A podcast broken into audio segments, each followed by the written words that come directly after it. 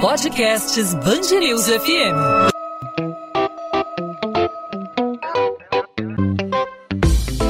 Dois às 20, com Maurício Bastos e Luana Bernardes. Assim como o rádio, né, Maurício, o cinema já sofreu várias ameaças ao longo dos anos, primeiro com o surgimento da TV, depois com serviços de streaming. Eu lembro que quando surgiu o rádio, né, na verdade eu não lembro porque eu sou uma pessoa Você nova leu ainda. livros, né? Eu Você gosta de livros. leituras. Exatamente. Ou quando surgiu a TV, falaram que o rádio ia acabar, depois ia por assim é, seguimos, né? Mas o rádio está aí até hoje e o cinema hoje, assim como outros setores, vive uma crise, né? Da mesma forma, Luana, mas tanto rádio como cinema conseguiram se adaptar às novas realidades cada vez mais avançadas, mais tecnológicas. Atualmente temos salas fechadas em função da pandemia da Covid-19 e o cinema parece enfrentar aí uma das maiores crises da história, assim, claro, como outros vários setores da economia, né? As salas de cinema devem reabrir apenas na última etapa de flexibilização. E qual vai ser o destino do setor em meio a esse período de turbulência? Como será a adaptação a essa nova realidade? Bom, na França, os cinemas voltaram a funcionar com capacidade reduzida. Os administradores dos espaços também colocaram bonecos dos Minions em várias cadeiras para garantir que as pessoas se acomodem aí com uma certa distância, uma estratégia para manter as pessoas separadas dentro das salas de cinema. E para saber como vai ser a nova realidade do cinema, hoje nós vamos conversar com o professor dos cursos de pós-graduação em cinema, documentário e em bens culturais da FGV Rio, Sérgio Branco. Sérgio Branco, seja bem-vindo aqui à Band News FM. Obrigado por aceitar nosso convite. Oi, obrigado. Eu que agradeço aí o convite para poder falar sobre esse tema tão interessante, tão desafiador, né, que é o futuro do cinema, o futuro próximo do cinema. Sérgio, é, quando começar a flexibilização, você acredita? Eu acho que ainda vai ter um movimento é, fraco, né, para os cinemas. As pessoas ainda vão estar preocupadas. Mas como você acha que vai ser? É, parecido com o que está acontecendo agora na França, com é, um distanciamento feito pelos próprios administradores, com bonecos, interdições aí de certas cadeiras. Como que vai ser? É, como você falou aí na apresentação, o cinema já passou por vários desafios, né, ao longo da sua existência de um pouco mais de 100 anos, com é, a televisão, com o videocassete também, né, antes do streaming, agora com o streaming, e aí mais um desafio, sendo que esse desafio é diferente dos outros porque não é uma nova tecnologia que vem para agregar uma forma adicional, né, da gente é, acessar aquela obra cinematográfica. É uma uma proibição, no primeiro momento, né, de todo mundo acessar todas as salas de cinema do, do mundo inteiro, e agora uma volta progressiva que, de fato, envolve ainda um grande medo das pessoas é, irem às salas de cinema. E ir às salas de cinema é sempre né, uma experiência coletiva, um programa coletivo. Então, cinema, teatro são atividades que foram as primeiras a serem fechadas, e vão ser algumas das últimas atividades a abrir. Então, existe uma série de dificuldades que vão desde dificuldades da conservação de cinemas, não sei se vocês viram, mas algumas semanas atrás circulou na internet uma foto de cinema, salvo engano, na Malásia, em que as salas de cinema estavam se deteriorando, né, por conta do fechamento, de seu não uso. Então, tem problemas relacionados à conservação, tem problemas relacionados à economia, as pessoas não têm mais né, tanto, tanto dinheiro, é, nós vamos enfrentar uma crise econômica e medo também né, das pessoas voltarem a frequentar lugares é, coletivos. Então, é, vai ser um, um super desafio mesmo. Sérgio, queria tentar analisar com você olhando a metade cheia do copo, né? A gente está olhando um copo pela metade, falamos aí da metade vazia do copo, queria analisar contigo a metade cheia. Esse momento que a gente está vivendo, ele não pode ser encarado, de certa forma, como também uma tentativa de reinvenção, fazer com que as pessoas usem recursos é, menores para produzir obras cinematográficas, por exemplo, é, sem a possibilidade de ter estúdios de cinema à disposição, isso eu falo para quem está produzindo, não para quem acompanha, mas fazer do, do, do mercado cinematográfico, né, da produção cinematográfica, algo mais portátil, algo com menos recursos e mais digital. Essa não é uma fase é, de passagem, um ritual de passagem na tua percepção também? Sim, é, isso é muito interessante que você fala, porque a gente vê isso no cinema e vê isso também agora no, no teatro, né? O, o cinema, assim como a televisão, é, foram ao longo de décadas atividades de consumo de massa. Né? Assim, nos anos 80, quando era criança, nos anos 90, quando era adolescente, eu, eu via filmes que passavam no cinema e as, as opções não eram tantas, então todo mundo via os mesmos filmes e todo mundo acompanhava as mesmas novelas de televisão. Quando uma novela da Globo fazia muito sucesso, é, as pessoas falavam que atingia às vezes 90% de audiência, né, um, um capítulo final de uma, de uma novela de sucesso. Então, é, esses fenômenos de, de massa eram a forma normal de nós acessarmos a cultura. Com o advento da internet, houve uma criação de fenômenos de nicho, né, que a gente verifica hoje, inclusive com Netflix. A gente passa da TV a cabo, que pulveriza um pouco a audiência né, dos canais abertos, passam para os canais a, a cabo. Então há uma pulverização da audiência e depois com as plataformas em streaming há uma nova pulverização. O que acontece como consequência disso é que em vez de as pessoas todas acessarem os mesmos filmes, já verem os mesmos filmes ou verem uh, os mesmos programas de televisão, elas vão passar a, a satisfazer seus gostos mais específicos por meio de filmes independentes, por meio de séries pouco vistas. É, a oferta é, cultural, tanto cinematográfica quanto musical, passa a ser enorme, inconcebível alguns anos atrás.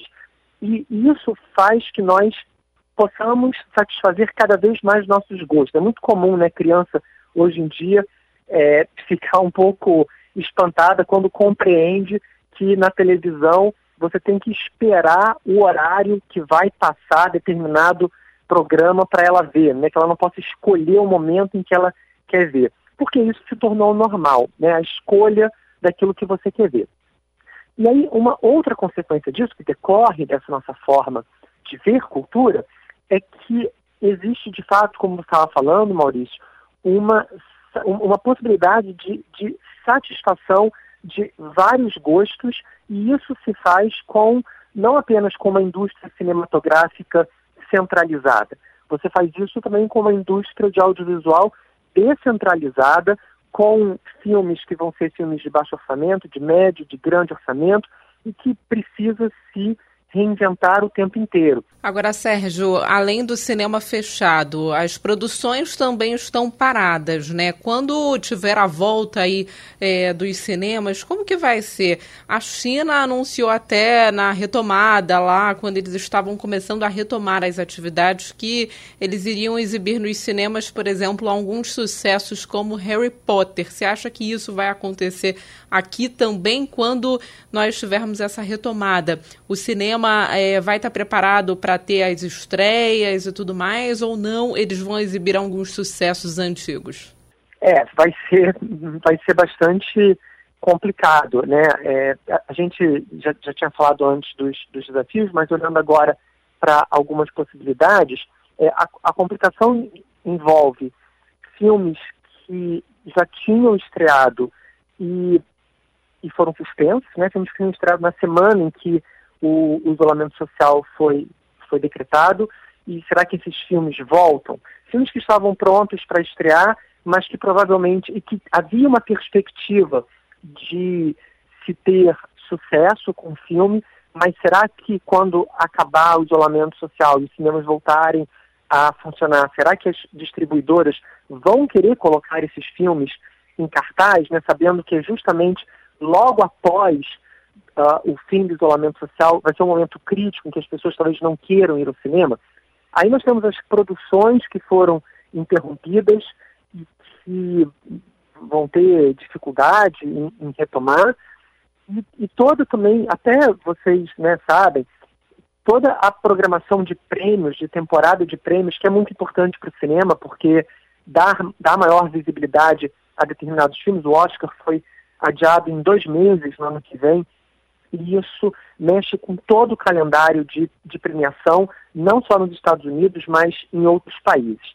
Então, o, o cinema, de fato, tendo que lidar com todas essas variáveis que não são fáceis de, de a gente prever, é, eu imagino que uma das estratégias seja essa. Né? Filmes como Harry Potter são sucessos de público, tem um, uma, um público muito fiel, né? pessoas que gostam muito desse filme, de, dessa, dessa série de filmes, de outras séries de filmes, e que talvez, é, e por conta de um investimento baixo, já que o filme já está pronto, né, seria só o investimento de um novo licenciamento, uma autorização para exibir o filme no cinema, se for o caso, é, talvez faça sentido retomar alguns filmes de sucesso para experimentar essa volta ao cinema.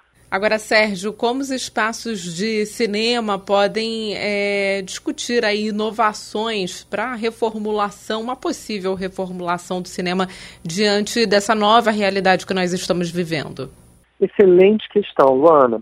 Olha, eu, eu penso o seguinte, né? A gente viu o mercado editorial, livrarias, tendo que passar por também sucessivas crises nos últimos anos, não só no, no Brasil como no exterior. E uma tendência nas livrarias foi transformar esses espaços que originalmente serviam apenas à venda de livros como espaços para pensar livros. Então, é, se tornou cada vez mais comum haver noites de autógrafo, se tornou cada vez mais comum haver cursos em, em livrarias. E aí eu acho que os, os espaços de exibição audiovisual, né, não mais a indústria cinematográfica, mas falando do lugar físico, eles também podem se inspirar nesse tipo de, de modelo. É, sempre foi comum, antigamente era comum haver locadoras, né, junto a cinemas. Hoje há livrarias, café, sempre, mas como não há mais locadora, talvez a hipótese seja, é, isso claro não funciona para toda a sala de cinema, mas é, estimular a criação de plataformas de streaming, porque as, as locadoras tinham um acervo cumulativo, então quanto mais filme ela adquiria, mais filme você acessava, uma vez que o filme entrava no acervo, ele, ele, ele persistia, né? ele continuava no acervo. E agora, quando todos nós dependemos de algumas plataformas de streaming que são mais conhecidas, é, se o filme não está lá, nós temos mais dificuldade de encontrar.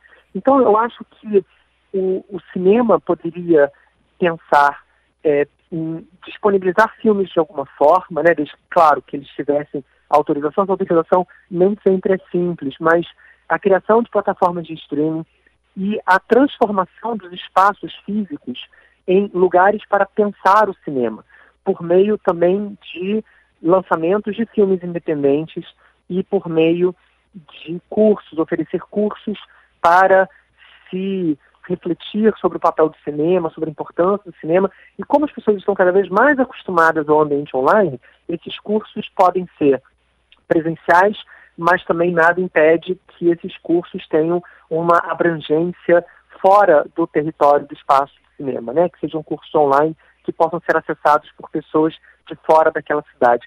Então, eu acho que a, a sobrevivência do cinema não depende de uma única estratégia. Ela vai depender da, da comunhão, da conjunção de várias estratégias, tanto na criação da obra cinematográfica, quanto no espaço de distribuição dessa obra. Sérgio Branco, professor dos cursos de pós-graduação em Cinema Documentário e Bens Culturais da Fundação Getúlio Vargas no Rio. Sérgio, obrigado pela participação aqui com a gente, falando aí sobre os desafios do cinema pós-pandemia. Lembrando que somente numa próxima fase aí da reabertura é, da economia da cidade do Rio de Janeiro a gente vai ter a volta das salas de cinema numa outra realidade, com uma nova formatação e a gente debateu isso hoje um pouco aqui no podcast 2 às 20 da Band News FM. Sérgio, obrigado pela tua participação. Até uma próxima. Eu que agradeço. Obrigado a vocês e a todos os ouvintes. 2 às 20, com Maurício Bastos e Luana Bernardes.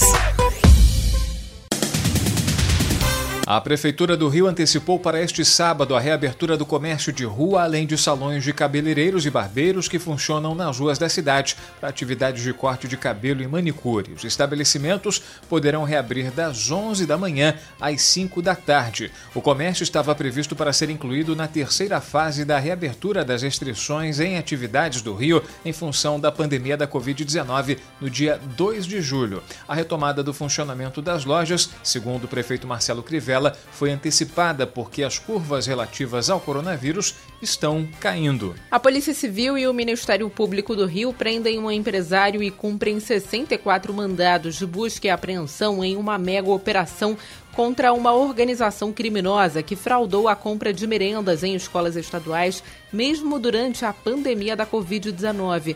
Mauro Della Libera Braga, responsável pela empresa Fox Comércio e Prestação de Serviço, foi preso na manhã desta sexta-feira. O promotor do Ministério Público do Rio, Fábio Correia, disse que durante a quarentena as empresas, antes fornecedoras de merendas, passaram a fornecer cestas básicas aos alunos também com fraudes. A Polícia Civil identificou um homem de 18 anos como o suspeito do disparo que matou o menino Cauã Vitor da Silva, de 11 anos, com um tiro na cabeça no complexo da Maré, na zona norte do Rio. O suspeito, segundo a instituição, se apresentou à autoridade policial nesta sexta-feira e possui mandado de busca e apreensão expedido pela Vara da Infância e da Juventude, da época em que era menor de idade. Ele tem quatro passagens por furto. Cauã Vitor foi atingido na porta de casa na quinta-feira, chegou a ser socorrido, mas não resistiu aos ferimentos. Apesar da decisão judicial que suspende a flexibilização do isolamento em Duque de Caxias, os moradores seguem a vida normalmente, como se não houvesse decisão e nem pandemia na cidade.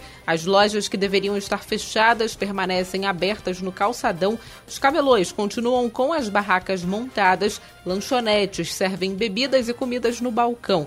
A Prefeitura precisa apresentar ao Poder Judiciário um relatório com dados técnicos, como, por exemplo, a taxa de ocupação hospitalar, a taxa de incidência de casos, número de mortes e metodologia de testagem. Um ano após a implementação da lei das sacolas plásticas, 2 bilhões a menos de bolsas descartáveis foram distribuídas em mercados do Rio. De acordo com a Associação de Supermercados do Estado, os estabelecimentos ultrapassaram a meta e reduziram em 50% o uso dos materiais. O objetivo é diminuir em quatro anos 70% da distribuição. O Estado do Rio é o primeiro do país a banir a oferta das sacolas plásticas nos estabelecimentos comerciais. 2 às 20. Podcast 2 às 20, encerrando mais uma semana aqui na Band News FM, mais uma semana falando sobre o cinema, né? Um setor que está sofrendo uma crise tão forte, assim como muitos outros, mas o cinema, como você mesmo disse, né, Maurício, vai ser um dos últimos setores é, na flexibilização da quarentena aqui no Rio de Janeiro e no resto do mundo. Pois é, o cinema está sofrendo com as salas ociosas, vazias nesse momento da pandemia. A gente espera não ver mais salas lotadas, né? mas pelo menos as salas ocupadas com os limites aí que serão impostos pelas autoridades sanitárias a partir dessa próxima fase aí da abertura gradual da economia no Rio de Janeiro. A gente espera que a atividade volte, porque faz falta fazer uma visitinha ao cinema, comer aquela pipoquinha, né, com o pessoal que é você verdade. gosta. Não vai dar para sentar juntinho, né, mas pelo menos dá para olhar assim, falar um pouquinho baixo. Como é que vai ser se comunicar né, com, com a pessoa que está do seu lado, falar, comentar o filme, hein? Vai ser Sim. um exercício um exercício diferente, né? Você lembra qual foi o último filme que você assistiu? Olha, faz tanto tempo. No... Vou te falar, acho que foi no ano passado ainda. Eita, eu eu, esse ano esse meu ano último não. filme foi Parasita, o vencedor do Oscar fechei com chave de ouro aí antes de começar a quarentena. Te falar, eu tinha ingressos comprados antecipadamente para cinema e não fui por causa Também da perdi. Perdi. Perdi ingresso de cinema, mas e a gente espera que volte uhum. aí com tudo o cinema para satisfazer o público que adora aí a sétima arte, curtir um bom filme na telona. E a gente espera que você que acompanha o 2 às 20, sempre de segunda a sexta a partir das 8 da noite, esteja com a gente na segunda-feira com mais um resumo das notícias da nossa cidade e do nosso estado, sempre disponível nas principais plataformas de streaming, no seu aplicativo favorito de podcast e também no site com.br. Um bom fim de semana para você, bom final de semana, Luana. A gente se encontra. Para você também, Maurício. Até segunda. Tchau, tchau.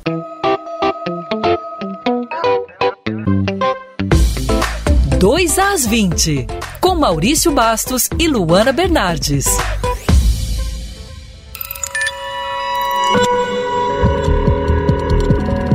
Podcasts Bangerils FM.